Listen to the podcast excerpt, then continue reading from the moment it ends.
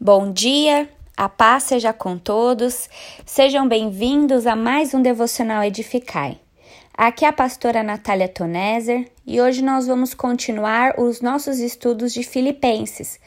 E eu te convido a abrir a palavra de Deus em Filipenses 2. Nós vamos ler do versículo 5 ao 11 e o tema é Humildes como Jesus.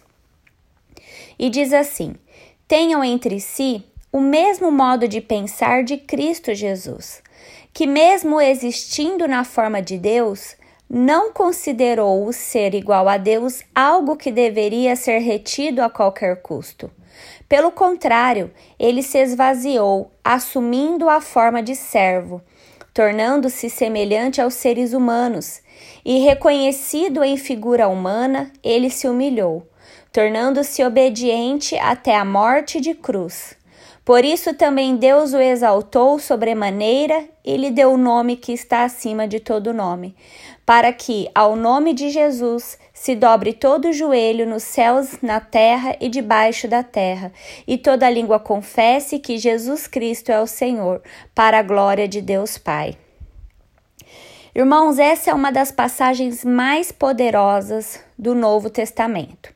E ela é conhecida como o hino de Cristo, Aqui, resumidamente, está toda a mensagem do Evangelho. Aqui nós vemos a pré-existência de Cristo, a sua encarnação, a sua morte, a sua ressurreição e ascensão ao lado direito de Deus. Paulo escreveu esse texto para corrigir dois problemas que existiam na igreja de Filipos: partidarismo e vanglória. E para corrigir esse problema da igreja de colocar o eu na frente do outro, o apóstolo usa o exemplo de Cristo, que colocou o outro na frente do eu.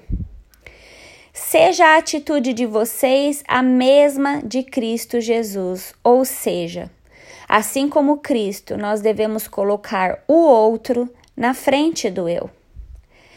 A igreja só perde quando as suas energias são gastas em problemas internos, porque uma pessoa quer uma coisa e a outra quer outra coisa. Os irmãos devem caminhar na mesma direção, sem disputas internas.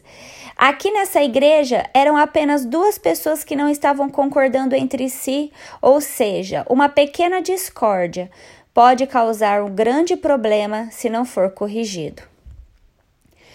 Ter o mesmo modo de pensar de Cristo só é possível se estivermos unidos no mesmo espírito. Isso não quer dizer que iremos concordar em tudo, em tudo, mas que mesmo com opiniões diferentes, podemos submeter o nosso eu, considerando os outros em primeiro lugar Assim, essas diferenças não impedirão a nossa perfeita comunhão e concordaremos com tudo que for necessário e importante para o avanço do Evangelho, para o fortalecimento da Igreja e para a glória de Deus. Esse texto mostra que Jesus abriu mão de tudo por nós. Ele já existia na eternidade com seu Pai e com o Espírito Santo na perfeita Trindade. Então, em um plano Decidido pelo Pai na eternidade, Jesus, em obediência ao Pai e em amor, voluntariamente, deixou toda a sua glória para encarnar como homem, assumindo a forma de servo.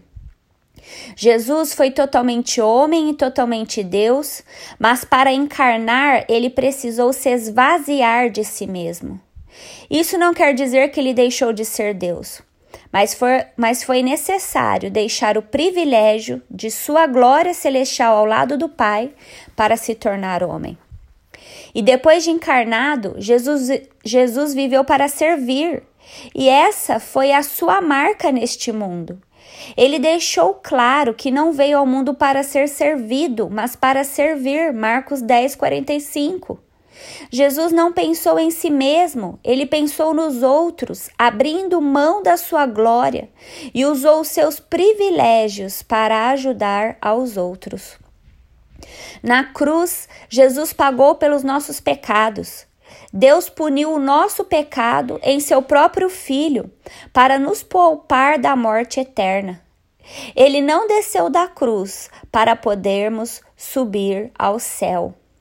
Ele se fez maldição na cruz para sermos benditos em Deus. Ele morreu a nossa morte para vivermos a sua vida.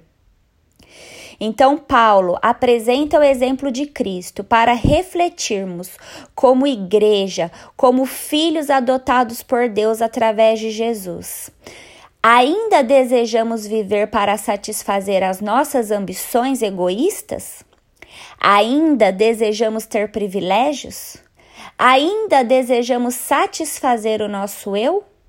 Ou vamos pensar como Cristo, que não pensou em si mesmo, e sim nos outros, e não buscou a sua glória, e sim a glória de Deus.